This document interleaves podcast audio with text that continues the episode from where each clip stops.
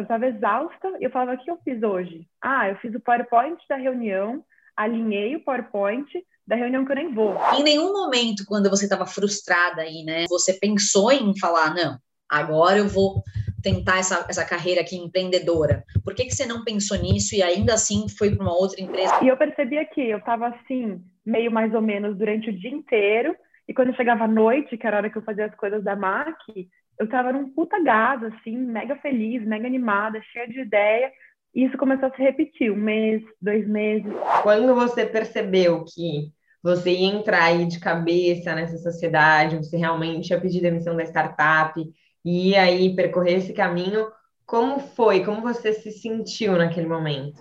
Muitas vezes, assim, na minha vida eu já tive a síndrome do impostor, para depois um dia perceber que, cara, que eu era maravilhosa e que eu não precisava disso. Então, eu estava muito consciente do que eu estava fazendo.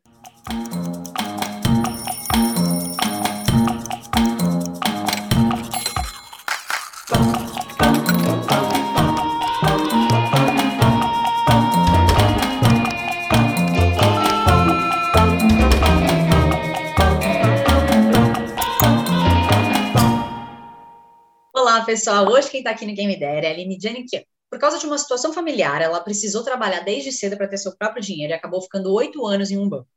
Frustrada por questões muito conhecidas por quem trabalha dentro do mundo corporativo, ela teve coragem de pedir demissão e hoje reinventa junto com seu padrasto uma joalheria de 82 anos. Line, queria te agradecer muito por você estar aqui no Game hoje, por ter disponibilizado seu tempo. É, já estou muito curiosa por essa história. Gente, obrigada a vocês. Também estou, Cami e Isa, muito animada. É incrível o projeto de vocês e estou muito feliz de fazer parte. Vamos lá. Show, Line, seja muito bem-vinda ao Quem Me Dera.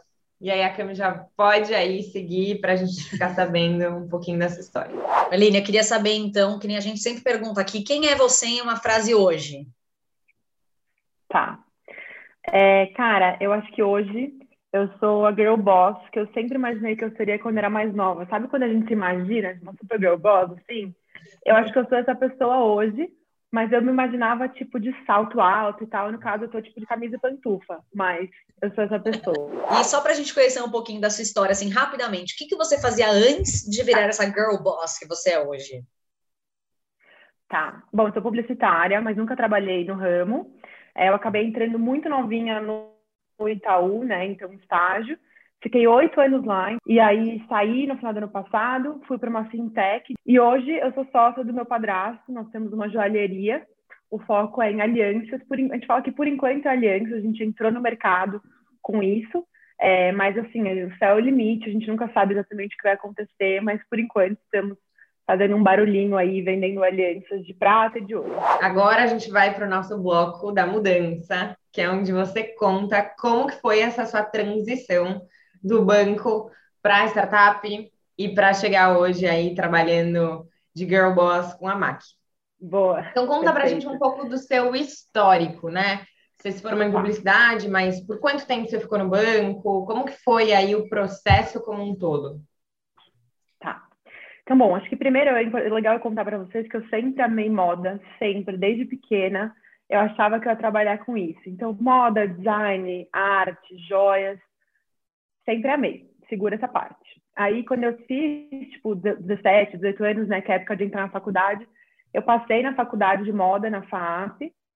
E aí, quando foi perto de fazer a matrícula, eu pensei, eu falei, cara, será que eu amo moda porque eu gosto de ser fashion, tipo, eu gosto de estar por dentro da moda, ou eu quero viver de moda? E o mercado de moda ele é bem difícil aqui no Brasil, assim. Então eu tive essa luz assim na época com 17 anos e falei, não, eu acho que eu gosto da moda tipo como um lifestyle e não como minha profissão.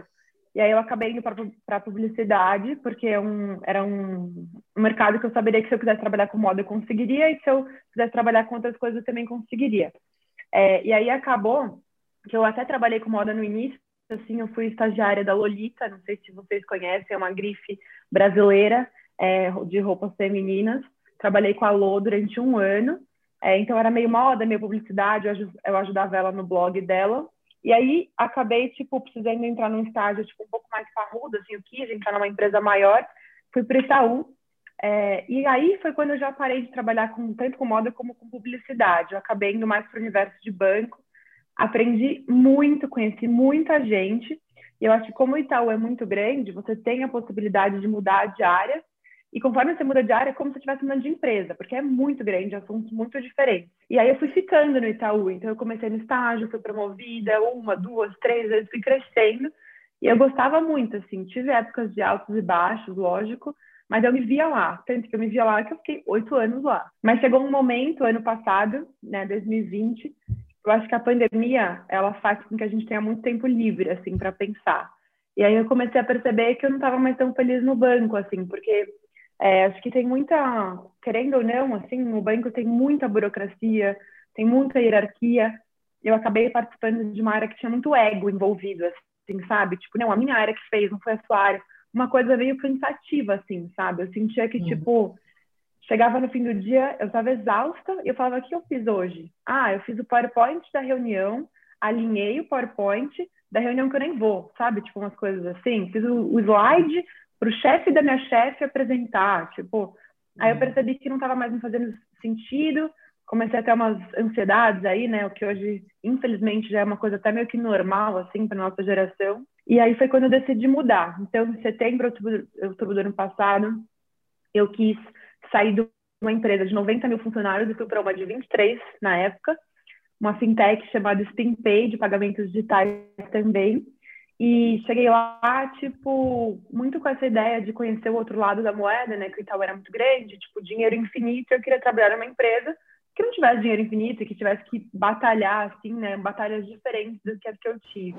E o mais curioso é que nessa época eu já estava trabalhando com meu padrasto, então ele já, tipo, ele sempre me, me falou assim, é, que ele queria me ajuda para fazer um site, para fazer um Insta. Eu falava para ele, falava, querido, não é fácil fazer isso. Você acha não que ajuda, Insta né? só postar uma foto?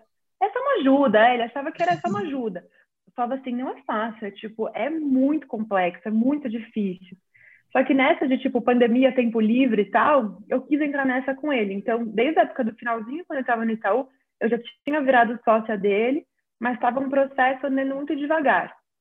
É, aí eu entrei na startup e aí foi quando as coisas na máquina, na nossa sociedade, começaram a andar um pouco mais rápidas, assim, eu comecei a dar um foco melhor, porque acho que eu estava com a cabeça mais leve também para dar foco nisso. Uhum. É, e aí foi quando eu percebi, tipo, a, a mudança foi quando eu percebi que, apesar de eu estar nessa empresa, que era uma empresa muito bacana, com pessoas muito legais, muito diferente do que me incomodava no Itaú, eu não sentia aquele gás. Sabe quando você fala, tipo, vou dominar o mundo, cara, hoje eu acordei, vou quebrar tudo. Eu não sentia isso, assim. Eu sentia, eu tava feliz, mas estava, tipo, mais ou menos. E eu percebia que eu tava, assim, meio mais ou menos durante o dia inteiro. E quando chegava à noite, que era a hora que eu fazia as coisas da MAC, eu tava num puta gás, assim, mega feliz, mega animada, cheia de ideia. E isso começou a se repetir, um mês, dois meses. Aí quando eu vi que era muito constante, tipo, eu amar as coisas da MAC e não amar o resto, uhum. eu percebi que era hora de mudar. Me conta uma coisa, depois de ficar aí oito anos dentro de um lugar, né, só, numa empresa tão grande quanto o Itaú, é, foi fácil para você? Em quanto tempo você decidiu pedir demissão? Como foi se desprender, né? E falar, caraca, passei oito anos lá dentro, né? É uma história. Conta um pouquinho como foi isso para você. Então, eu acho que assim, é que eu sou uma pessoa que eu fico muito incomodada quando eu estou incomodada. Então, quando eu percebo que eu não estou feliz, eu preciso rápido entender o que está acontecendo e tomar uma atitude. Então, quanto uhum. mais clareza eu tinha do modelo de trabalho, que era algo que eu não acreditava mais, mais certa eu estava que eu tinha que sair de lá. Então, sendo muito sincera, não foi difícil, assim, realmente não foi difícil, foi uma decisão muito ficou muito claro para mim que eu precisava mudar isso, ainda mais por ser uma pessoa de tipo 26, 27 anos, que tinha trabalhado quase 10 anos num lugar. Então eu sabia que eu precisava conhecer o mercado. E aí, quando eu percebi que eu queria fazer essa mudança, eu comecei a conversar com as pessoas e assim, meus amigos, meu namorado super me apoiaram. A minha família ficou meio receosa, porque meus pais achavam que eu ia virar diretora do Itaú e que eu ia trabalhar lá, tipo, 40 anos e tal. Eles ficaram meio assim. E aí, conforme eu contava para eles que isso era um movimento real do mercado, de tipo, pessoas já, né, tipo, meio cansadas do mercado corporativo, da maneira como as coisas funcionam, um milhão de reuniões que não resolvem nada, quando eles entenderam que era um movimento que estava acontecendo, daí eles me apoiaram. ficaram receosos e tal, mas me apoiaram. E aí foi quando eu, eu decidi, assim. Não foi uma decisão difícil, mas no final, assim, ficou muito claro que era esse o caminho que eu tinha que seguir. Em nenhum momento eu me arrependi ou tive dúvidas, assim. E como foi para as pessoas que trabalhavam com você, até seus amigos que, né, já faziam parte do Itaú, para a galera lá de dentro? Porque eu acho que quando a gente muda e você aí tem uhum. estado, uhum. né, lá dentro por oito anos, você devia conhecer bastante gente. E normalmente as pessoas falam: você vai sair, você vai fazer o quê? Você vai para onde? Como assim você vai sair? Aqui é maravilhoso, né? Uhum. Foi para você especificamente? Sim, sim. Tá, assim, eu acho que hum, algumas coisas que me incomodavam, elas eram muito evidentes, assim, eu acho que as pessoas enxergavam. Então, por mais que não queriam me perder, entre aspas, as pessoas entendiam as minhas motivações. E quando eu falava assim, gente, eu amo vocês, eu tipo, eu amo aqui, eu cresci aqui, mas eu preciso conhecer outras coisas. É tipo querer terminar um namoro, assim, eu e o Itaú terminamos um namoro de tipo, uhum. é, não é você, sou eu, assim, eu preciso conhecer outras coisas, assim, sabe? Então eu acho que para minha carreira, as pessoas entenderam que isso era importante. Então, de certa forma, não foi um choque, foi tipo um, poxa, entendo, que pena, mas vai com tudo, assim. Em geral foi assim. Tiveram um outro que foi meio estranho, mas em geral o que vale a pena mesmo foi assim. Helene, você comentou aí que lá no finalzinho do Itaú você já entrou como sócia aí do seu padrasto, você já começou a ajudar a fazer o site e uhum. tudo mais.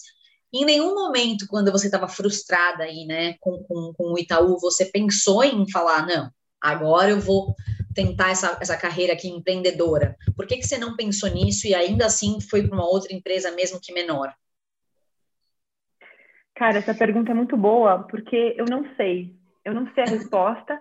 E eu acho que, no fundo, eu precisava ter esse processo, entendeu? Tipo, acho que eu precisava. Porque eu sempre amei empreendedorismo, assim. Tipo, eu estudo muito, eu leio muito sobre isso. E uma época atrás, lá atrás também, eu meio que empreendi, tipo, lá 2018, assim, eu tive uma marca de camisetas, que não era um grande empreendimento, eu basicamente fiz umas camisetas e vendi, eu não tinha CNPJ, eu não tinha uma conta PJ, eu não tinha a menor organização, eu só tinha, tipo, um Insta e, umas, e 100 camisetas que eu mandei fazer. E fez um mega sucesso na época mas acho que eu não estava preparada para ter uma empresa, tipo, para empreender. Então, por isso que acabou não indo muito para frente e eu mesma desisti, assim. Chegou uma uhum. hora que eu não estava mais feliz e tal, e meio que desisti. E aí, quando eu uhum. já estava com o, Ma o Mac meu padrasto, tá? Tipo, o Mac é o nome da, da joalheria e o apelido dele. Então, quando eu já estava, tipo, quando o Mac me chamou nessa e tal, é, no fundo, eu sentia que era um caminho legal, mas como eu acho que a minha vida inteira eu comecei a trabalhar muito cedo em empresa e tal, e já tinha, tipo, o meu dinheiro, uma certa independência, eu não achava que eu deveria largar tudo para empreender, assim, eu achava que o caminho certo era trabalhar em outro lugar, ter a minha independência, a minha estabilidade, para que quando eu fosse rica, ou sei lá, tipo, mais para frente, eu pudesse com muita tranquilidade sair e focar nisso que eu gostasse. Mas primeiro, que quando eu fiz essa mudança, eu não sabia que eu ia amar tanto, eu não fazia ideia que eu ia amar isso. E segundo, que tipo, eu acho que eu precisava ter saído do Itaú para perceber que o problema não era o Itaú, era a profissão que eu tava, assim, tipo, eu amo moda, amo joia e eu esperei praticamente 10 anos para começar a trabalhar com isso. Você esperar você se aposentar para você fazer o que você gosta, não é o caminho certo, né? O caminho certo é você ficar rico fazendo o que você gosta, tipo, você trabalhar com o que você ama, que isso que vai te enriquecer, assim, né? E eu não, não sabia disso. Isso, tipo, definitivamente. Não façam isso, gente. Não esperem ficar ricos trabalhando num lugar que você não gosta para ter um hobby do tipo, você é o meu restaurante, você é a minha marca. Não façam isso, gente. Vem que, vem que a água está quentinha aqui para os empreendedores, batalhadores que estão começando pequenininhos, sem muito dinheiro e estão fazendo acontecer. É e você contou aqui que você sempre se identificou com joias, mas conta um pouco também da história, né, de como foi esse, esse namoro com a MAC é, e uhum. como que você identificou como uma grande oportunidade e não como só uma ajudante do seu padrasto, né, no Instagram e no e-commerce? Sim, boa. É, meu padrasto, ele é joalheiro, tipo, há 50, sei lá, 40 e poucos anos. A joalheria, ela era do pai dele. na época, então a Jaliria tem 82 anos de vida já. Então, desde que ele e minha mãe estão juntos, que já tem quase 20 anos, eles já estão há muito tempo juntos, eu sempre tive um pezinho ali, dava pitaco com tudo. Tipo, ele trazia peça para casa. Quando ele comprava coisa nos fornecedores, ele abria tudo na minha frente, eu ficava assim, eu vou querer um desse, um desse, um desse, um desse. Uhum.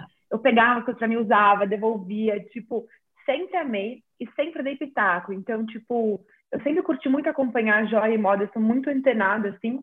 E direto eu pegava umas coisas, umas referências, eu falava assim, isso aqui vai vender a rodo. Aí ele ficava assim, mas isso é muito moderno, isso não vende, Aline. E quando eu conseguia convencer ele, as poucas vezes que eu consegui, eu vendia demais. Então, tipo, eu sempre sabia que a hora que eu entrasse nisso, assim, que eu ia ter muito gosto para fazer isso, porque eu sabia que eu, eu, já sabia que eu gostava, assim. Uhum. E quando surgiu essa oportunidade, é, que ele me chamou para entrar de sócia, eu já estava na minha cabeça que eu queria empreender, assim. Tipo, quando eu já estava no Itaú, e eu sentia uma coisa que falava assim, cara, olha o quanto eu me dedico para esse trabalho, olha o quanto eu trabalho, tipo, olha o quanto eu fico cansada, muitas vezes frustrada. Tipo, se eu pegasse toda essa energia que eu tô colocando nisso e colocasse num negócio meu. Então, quando ele me chamou, eu já sabia que eu queria ter um negócio. Eu tava pensando em voltar para as camisetas, eu tava meio na dúvida, até conversando com um super amigo meu que também tava nessa. E aí ele virou e falou assim, cara, aliança é uma parada que vende muito, tem um mercado incrível, vem comigo. E aí eu percebi que, tipo, era isso, assim, eu sempre gostei, surgiu uma oportunidade, era uma coisa que eu queria, e aí casou, assim, foi meio que uhum. assim. Uhum. Então, na verdade, ele te chamou, né? Mesmo você, assim, você não tinha ido até ele falar, olá, eu tava pensando. Você tinha uma sementinha não. dentro de você, mas até então você não tinha ido falar com ele. Aham, uhum, foi exatamente isso. E aí ele veio com esse papo de tipo, faz um Instagram, Instagram aí para mim, como se fosse fácil, postar uma coisa por dia e os clientes que se respondam sozinho, né? Tipo, cara, hoje em dia eu passo muito tempo respondendo cliente. E ele achava que era isso, que você só botava as coisas lá e magicamente vendia. E aí, numa dessas de tipo, pô, me ajuda aí a fazer um site de aliança, que foi quando ele me chamou. Eu falei, não é me ajuda aí, é uma sociedade, você quer entrar nessa? Daí ele falou, uhum. não, eu uhum. quero. E daí foi meio que assim mas partiu mais dele, mais dele do que de mim.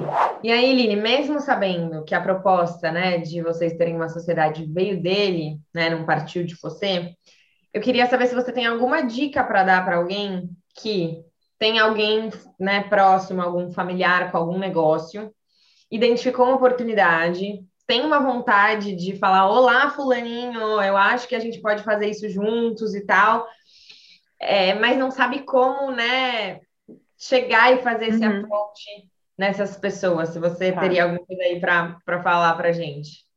Tá. Olha, eu acho, eu acredito fortemente que comunicação é tipo a chave de tudo, assim. Então, eu acho que quando você identifica uma oportunidade, né, ou um mercado mal explorado, ou um espaço para você ajudar essa pessoa a crescer, ou vocês crescerem juntos, eu acho que primeiro de tudo é conversar abertamente, e eu acredito muito também que contra fatos não há argumentos. Então, com meu padrasto, como que foi? Quando ele me chamou, apesar dele de ter partido dele, ele queria simplesmente digitalizar o modelo que ele tinha na loja dele, que é uma joalheria tradicional, clássica, comunicação toda preta, branca, cinza e tal. E aí, quando ele me chamou, eu falei, legal, quero muito entrar, acho que tem espaço, mas acho que tem espaço para a gente inovar, fazer uma coisa totalmente diferente. Tanto que quem forem conhecer a MAC vai ver que a MAC ela é colorida, ela é divertida, ela é, ela é diversa. E como eu fiz para convencer ele, no começo não foi fácil, tá? Tipo, ele é um cara mais velho, ele tem quase 60, tem 64 anos. E é difícil, assim, tipo, ele trabalha no mercado, e o mercado de jazz mudou muito, né, nos últimos anos, assim. É, antes sempre foi uma coisa muito clássica, familiar e tal. Para convencer ele, eu comecei a pegar, tipo, conteúdos, marcas que estavam se reinventando no Instagram, se posicionando de maneira é, diversa. Então, às vezes eu falava para ele assim, tipo, pô, é, queria fazer um videozinho nosso. A primeira vez que a gente postou uma foto nossa, eu falei, vem cá, a gente tem que tirar uma foto. Ele falou assim, o quê? Eu vou aparecer? Aí eu falei, vai. Aí ele, não, mas não precisa aparecer eu, nem você. Tipo, imagina, só botar as joias aí, tira a foto da sua mão e bota lá. E não é isso, é como tornar a marca humana. E daí eu comecei a pegar dados e argumentos que mostrava para ele que marcas humanas geram mais conexão com as pessoas, que geram mais identificação, que geram mais vendas, que geram mais lucro, tipo, uhum. tudo em torno dos números, assim. E foi assim que ele se convenceu.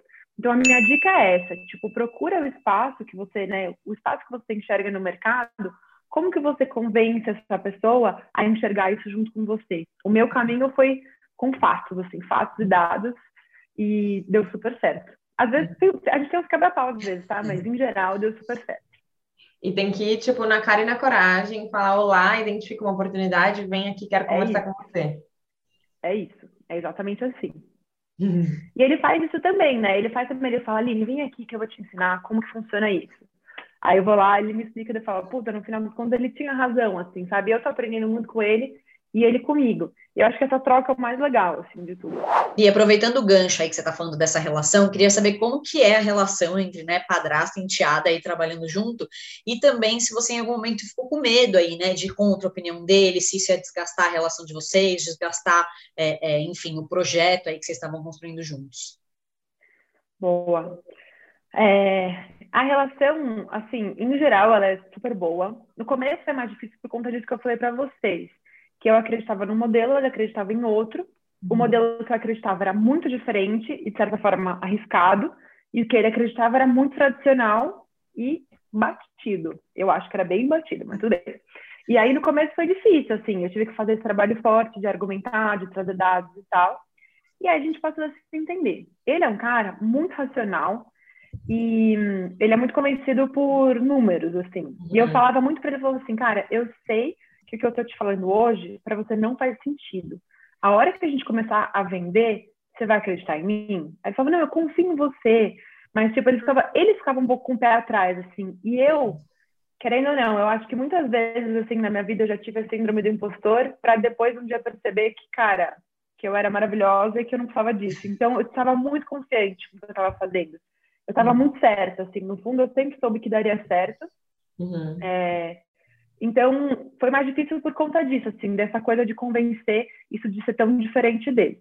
Com relação ao dia a dia, a gente conversa bem, a gente dialoga bem e tal, mas a gente tem um fator, um elemento na nossa relação, que é a minha mãe, a minha rainha, a minha musa inspiradora, que ela não é nossa sócia, mas ela trabalhou muitos anos com ele, então ela também entende do mercado. E a minha mãe, ela fala: Eu não vou me meter, eu não vou me meter, vocês que se entendem, eu odeio ficar no meio de vocês. Só que apesar dela falar isso, ela sempre se mete.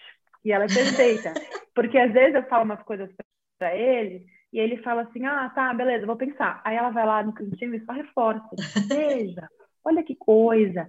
A Aline, acho que ela tem razão. Fiquei pensando, acho que a Aline tem razão. E aí, assim, aos pouquinhos, a gente vai conseguindo trabalhar de uma maneira perfeita, entendeu? Ela faz esse meio de campo maravilhosamente bem e não é remunerada por isso, infelizmente, mas acho que ela gosta, assim, sabe? E agora voltando um pouco para a parte de sentimento, Aline, quando você percebeu que você ia entrar aí de cabeça nessa sociedade, você realmente ia pedir demissão da startup e ia aí percorrer esse caminho, como foi? Como você se sentiu naquele momento? Tá. É, eu acho que, assim, eu senti uma ansiedade muito grande, é, em, em fazer isso acontecer. Ao mesmo tempo, eu estava muito feliz, porque conforme eu comecei a conversar com as pessoas e falar isso, as pessoas todas me apoiaram, porque no, no começo, na minha cabeça, parecia um pouco loucura, porque eu comecei a trabalhar muito cedo, assim, acho que eu não, não entrei em detalhes, mas a minha família passou por uma questão financeira e eu comecei a trabalhar com 17 anos, assim, e desde então não parei mais. É, e eu sempre trabalhei numa empresa CLT, eu tinha meu salário, eu tinha bônus, tinha férias e tal. Então, quando eu pensei em largar tudo para fazer isso, me pareceu um pouco loucura, apesar de eu querer muito fazer isso. E conforme eu fui contando para as pessoas, eu só fui comprovando que eu estava certa, assim, que minha intuição estava certa. É, então, senti um pouco desse misto de tipo ansiedade, loucura e tal, mas ao mesmo tempo, é, um pouco de, não vou falar medo, mas um pouco de receio por conta disso, porque apesar de eu morar na casa dos meus pais até hoje, né, tipo, então não pago aluguel, enfim, eu já tinha uma certa independência, assim, então, uhum. é, cara, tipo, eu queria viajar, eu pegava o meu dinheiro e falava, eu vou viajar, eu só avisava, eu não precisava pedir nada para ninguém. E a partir do momento em que eu abro mão de ter essa minha renda que eu já tinha há muitos anos, deu um certo medinho, assim, um receio. Mas passou, tipo, passou no sentido de que eu estou muito confiante, assim, do que a gente está fazendo, muito feliz. E acho que quando a gente está confiante e feliz, é, tipo, e feliz, é a receita certinha, assim, para as coisas darem certo, assim, sabe? E aí, Aline, você percebeu que você já estava dando uma parte do seu tempo para a MAC, seu padrasto te convidou para né, ser sócia dele, e você falou, cara, já que eu dou só 30% do meu tempo, se eu der 100%, eu vou fazer esse negócio virar. E aí você foi toda confiante, sabendo que poderia mudar aí o rumo da marca do seu padrasto. Mas você em algum momento se preparou e fez um planejamento financeiro até então, né, de fato pedir a demissão e trabalhar 100% com ele? Sim, é, é, eu confesso que até então eu não era a pessoa mais planejada do mundo, assim. O meu namorado trabalha no mercado financeiro, ele que me ajuda um pouco com essas coisas, ele achava um absurdo que eu era mega desorganizada, ele me ajuda. E aí, quando eu tomei essa decisão, que é uma decisão difícil, né? Você largar o CLT, tipo, a sua segurança e você empreender. Quando eu tomei essa decisão, é, eu comecei, eu comecei a me preparar, tipo, comecei a levantar quais eram meus custos fixos reais e como que eu ia fazer para arcar com eles. E eu não queria pedir isso para os meus pais. Tipo, graças a Deus, eu tenho uma família estável que pode me ajudar. Tipo, eu sei que eu tenho uma situação privilegiada que eu não vou passar, tipo, fome, eu não vou passar necessidade, uhum. mas eu não queria, tipo, pedir para eles. E eles também não queriam, não iam querer, tipo, me bancar com quase 30 anos, assim. Uhum. E aí, é... e aí, tipo, conversando assim com os meus pais, eles falaram assim, ah, cara, a gente não vai te ajudar, não, eu, então não vai ser fácil. Eu falei, realmente, não vai ser fácil.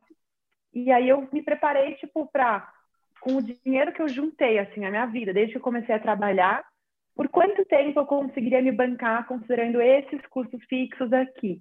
E aí eu vi é. que era um tempo, era apertadinho, né? Tipo, não era, sei lá, dois anos, não é tudo isso, era um tempo mais apertado, arriscado, tipo assim, cara, não é que assim, ah, cara, se não der certo, meu, eu tô garantida por mais um ano, não é nada disso, mas eu falei, com esse dinheiro, com a vontade que eu tô, com a paixão que eu tô de estar na MAC, eu sinto que eu vou conseguir fazer virar, no sentido da MAC começar a dar lucro, né, a parte do e-commerce, que é a parte que eu toco, e eu conseguir voltar a me bancar e ter essa flexibilidade que eu tenho, que eu já tive quando eu era CLT, enfim, quando eu tra trabalhava em uhum. empresa. Então foi mais ou menos assim que eu, que eu me preparei. Ine, você contou pra gente, né, que quando você estava discutindo com seu padrasto, você estava super confiante, que você estuda muito sobre empreendedorismo, que você hoje em dia realmente, né, é, confia em você e tudo mais. Eu queria entender se em nenhum momento aí nessa fase, desde que você começou a trabalhar, se você não teve um medinho de empreender, se você não tinha não, uma insegurança com relação às suas escolhas. Boa. Eu acho que assim, um medinho sempre dá. É, sempre dá aquele frio na barriga, assim. E eu tive sim, tipo, eu tive um friozinho na barriga. Mas o que eu queria contar para vocês, que faz muito parte do, fez muito parte do meu processo e de quem eu sou hoje, assim. É, eu já fui uma pessoa muito insegura, tipo, em vários sentidos, profissional, pessoalmente e tal. E depois de muitos anos de terapia, eu fui, eu fui me tornando uma pessoa mais confiante, tipo, fui aprendendo a confiar em mim, tipo, nas minhas escolhas. E uma coisa que acontecia muito no Itaú, tipo, um fenômeno que era, eu tinha chefes e pares fodas, assim, pessoas muito fora da curva, e eles amavam meu trabalho. E eu tinha muito a síndrome do impostor, assim. E quando eu via pessoas muito fodas, me achando muito foda, eu falava, talvez eu seja muito foda, tipo, talvez isso quer dizer alguma coisa. E com Sim. o tempo eu fui percebendo isso e fui me tornando uma pessoa muito confiante. Então, assim, não quero ser arrogante e eu sei que isso não é a realidade assim de muitas pessoas e para mim custou também, custou muito tempo de terapia assim de auto, autoconhecimento, mas toda essa confiança que eu eu adquiri assim nesses últimos tempos, ela fez com que esse medinho que eu tinha não me paralisasse, porque o problema do medo é quando ele te paralisa assim, né? Uhum. E, e eu acho que um pouquinho de medo assim, quando a gente está se arriscando ou fazendo escolhas diferentes que tiram a gente da zona de conforto, a gente sempre vai ter um pouquinho desse medo. O importante é que ele não faça a gente, tipo, travar e não sair do lugar, assim. E eu acho que esse processo de autoconhecimento e confiança que eu tive fez com que eu realmente não travasse e deixasse o medo de lado. Às vezes eu ainda tenho, né? Tipo, na real, eu ainda tenho um pouco assim, mas acho que eu convivo bem com ele. E conta pra gente, depois de tudo isso, pediu demissão, confiante e tal, vou começar a ser sócia do meu padrasto. Como foi o dia um? Demitida e precisando começar a trabalhar com a MAC. Boa. Gente, o dia um foi tão incrível assim e tão louco que eu não sabia nem por onde começar a fazer as coisas. Porque o que aconteceu? Quando eu me demiti, o pessoal da Spintay, da fintech que eu trabalhava, eles pediram para eu ficar mais um mês. E nos meus planos eu queria ficar 15 dias e tal. Eles falaram, pô, tipo, para não deixar a gente na mão e tal, a gente precisa que você fique mais um mês. Aí eu, cara, super na parceria eu fiquei. E o que estava acontecendo? Nesse um mês em que eu estava na Spin e na MAC, e a MAC já, tipo, bombando, assim, eu só conseguia fazer o básico. O que, que é o básico? Vender, né? Tipo, tirar o pedido, mandar para a fábrica, receber da fábrica, enviar para o cliente e postar alguma coisa no Instagram todos os dias. Era, eu só conseguia fazer isso. Uhum. Eu não conseguia focar, tipo, em melhoria de processo. Eu não conseguia gerar conteúdos, por exemplo. Eu preciso criar uma, uma página de perguntas frequentes. Eu não consegui fazer isso. Então, na minha cabeça, tá, o meu dia um, eu vou resolver tudo que eu preciso resolver. Tem muita coisa, tem uma lista desse tamanho de coisa para fazer. E foi tão incrível, assim, eu acordar empreendedora e não dever nada para ninguém e poder fazer as coisas no meu tempo, no meu horário e me dedicar. Porque antes, né, como eu fazia, estava trabalhando, eu fazia tudo ao mesmo tempo, eu estava sempre exausta, sempre, tipo, às vezes, tipo, eu chorava de tão cansada que eu estava. E minha mãe falava, para de fazer tudo ao mesmo tempo. Eu falava, mas se eu não fizer ao mesmo tempo, eu não vou conseguir fazer tudo. Então, tipo, foi incrível poder fazer tudo no meu tempo. Tirar o pedido com calma, montar as caixinhas com calma. E foi mais ou menos assim. Então, foi, foi o máximo, assim, o primeiro dia. E tá sendo até hoje. Eu ainda tô adaptando a minha rotina, porque há 10 anos eu trabalhava com horário corporativo, reunião, que os outros marcavam. Então, agora uhum. eu marco as reuniões que eu tenho, assim, sabe? Li, assim, a gente normalmente tem aqui no Quem Me Dera muitas pessoas que pedem demissão do mundo corporativo, mas não conseguem se desprender dessa rotina, né? Então, eu queria saber uhum. como foi para você, né? Apesar dessa lista grande que você tinha da MAC, se você realmente conseguiu se desprender ou se você ainda segue, né? Esse roteirinho aí que colocaram pra gente. Boa.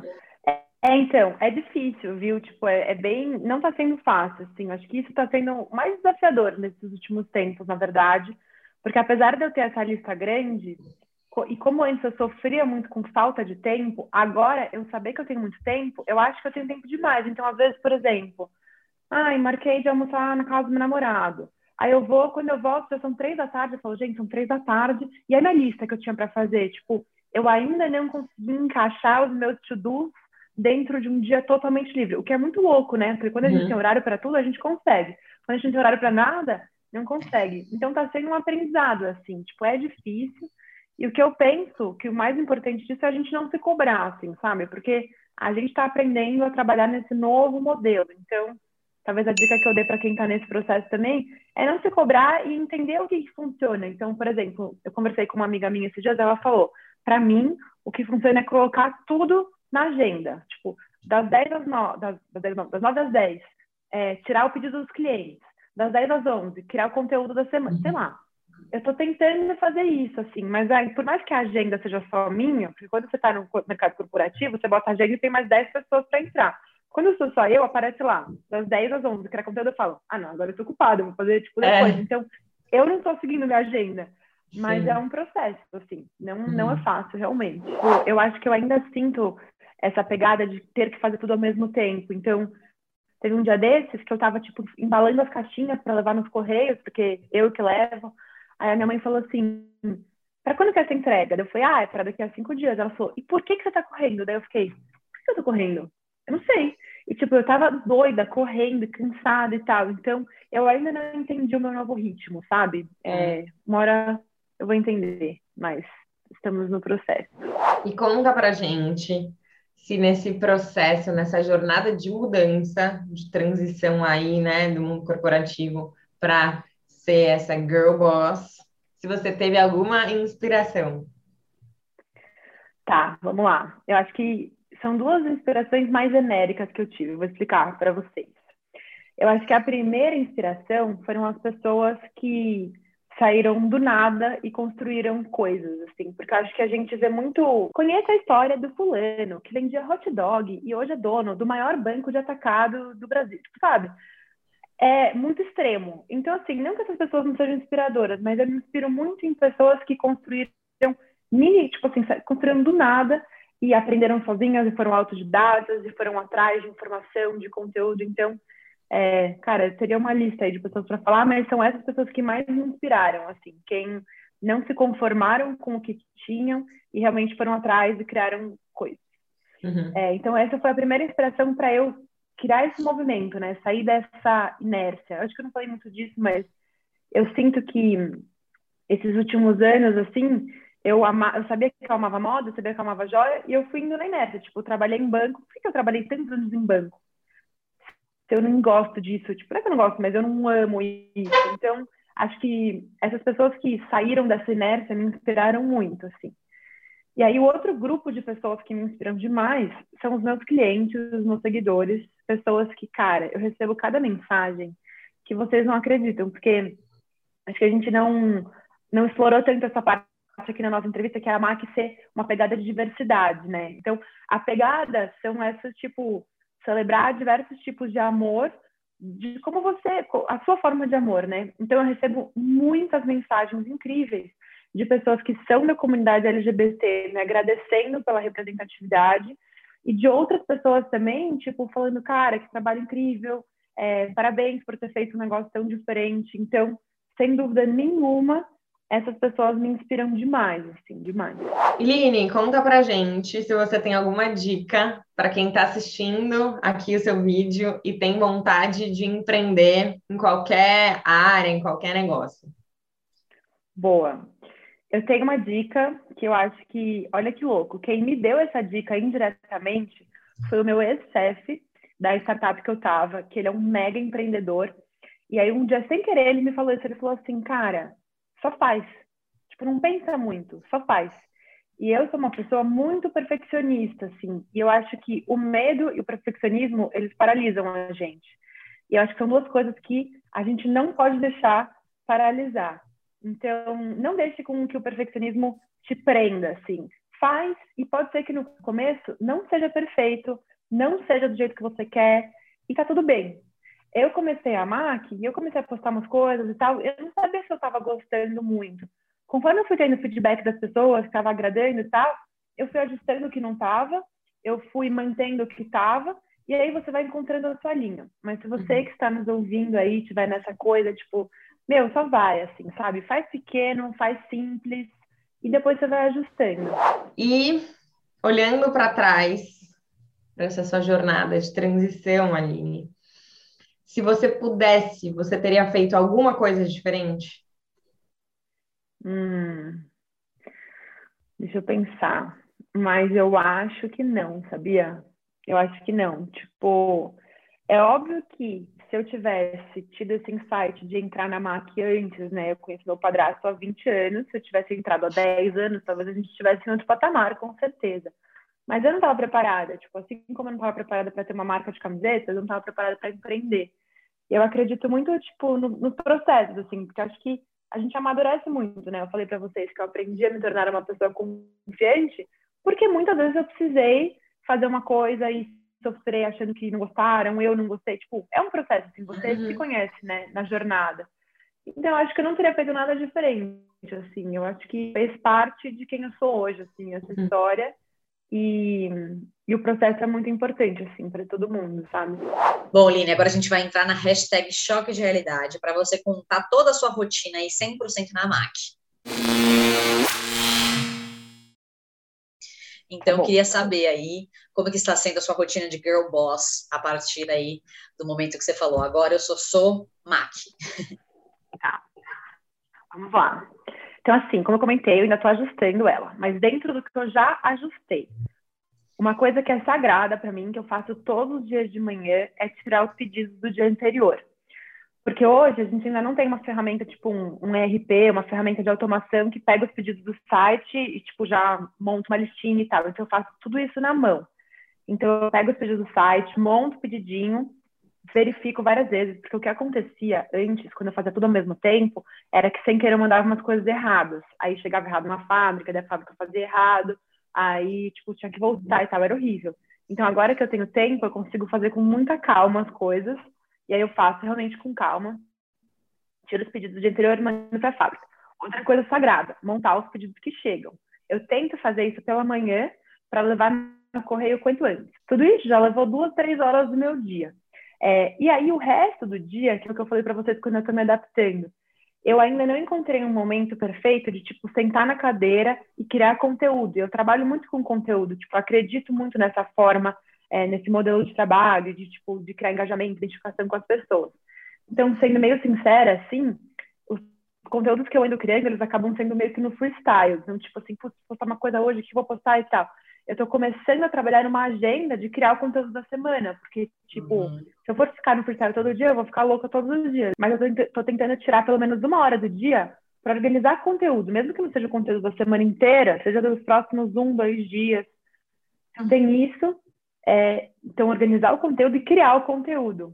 Eu tenho aparecido muito nos stories, e aí, então, gravo os vídeos, e essa coisa de perfeccionismo é legal também, porque as pessoas falam, meu, como que você tem coragem de aparecer nos stories, não sei o quê, né, né, né. Dica, para quem também tá nessa. Grave não se assiste. Grava, posta, não se assiste e vai, e só vai. É isso que eu faço. E é isso, assim, e eu tenho, preciso também tirar um tempo para desenhar estratégia, estratégia de comunicação, estratégia de anúncios. A gente acabou de contratar uma pessoa que vai fazer toda a gestão de tráfego pago, então eu preciso pensar é, nos, nos, nas peças, né, que ela vai divulgar e tal. Então, é basicamente isso, assim, mas ainda estou organizando, não está 100%. Uhum. E o que, que você mais gosta dessa rotina? O que, que eu mais gosto? Ah, eu esqueci de falar uma coisa importante, na verdade. Eu passo muito tempo do dia também respondendo os clientes. Muito tempo. Porque eu acho que joia é diferente de você comprar um tênis. O tênis é tipo, você sabe o seu número, você sabe a cor que você quer, você compra e é isso. E o meu produto, ele é altamente personalizado, né? Personalizável. E o, os meus clientes gostam de atendimento personalizado porque, afinal, eles estão comprando uma joia. Então, eu passo muito tempo respondendo os clientes. E aí, quando você me perguntou o que eu mais gosto, eu gosto muito desse contato com o cliente, principalmente porque era aquilo que eu falei, falei para vocês. Eu tenho feedbacks muito legais, assim, tipo, pessoas me agradecendo pelo trabalho que estou fazendo, falando, putz, eu estou procurando alianças há um tempão e quando eu descobri a sua marca, eu tinha certeza que eu tinha que comprar na sua marca. Então, eu uhum. amo esse contato, mas ao mesmo tempo ele é muito difícil porque me gera uma ansiedade. Porque se a pessoa está me mandando uma mensagem, nos tempos de hoje, que tudo é rápido e digital e, tipo, é, ela tem todo um autosserviço no site, ela está me mandando é porque ela precisa falar comigo. Então, me dá uma ansiedade de, tipo, responder rápido, responder bem, ser assertiva. E então eu amo, eu amo e odeio essas duas coisas, porque me gera uma certa angústia, assim, tipo, dar ou prestar o melhor atendimento possível.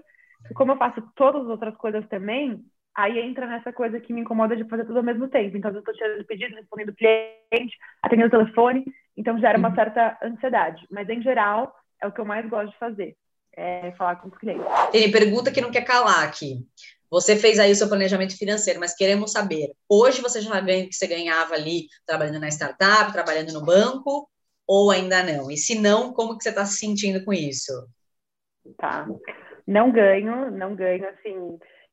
É, acho que isso foi uma das coisas que me fez refletir muito. E eu acho que por eu acreditar muito no que eu estava fazendo, eu aceitei passar por esse processo, que é difícil, né? Tipo, quando a gente já tem uma certa independência, assim, é difícil. Então, estou bem longe de ganhar o que eu ganhava, sendo muito sincera ainda. Cara, eu me sinto estranha, assim, porque ao mesmo tempo que é, eu sei que depende só de mim para fazer isso acontecer, depende só de mim para fazer isso acontecer. Então, tipo, dá tipo uma certa uma ansiedade, assim, é muito diferente, porque quando você é CLT, você pode ter um mês que você está com todo o gás, você vai ganhar X. Pode ser que tenha um mês que você está mais devagar e tal, mas nas suas você também vai ganhar X. E, e empreender é isso, né? Tipo, é você não ter a certeza, independente se você está ou não com todo o gás. Então, eu me sinto como eu posso, acho que ansiosa, assim, ansiosa para tipo conseguir tirar do papel todas as minhas ideias agora que eu tenho todo esse tempo livre e começar a colher esses resultados assim Então, acho que é isso. Mas é o que eu falei.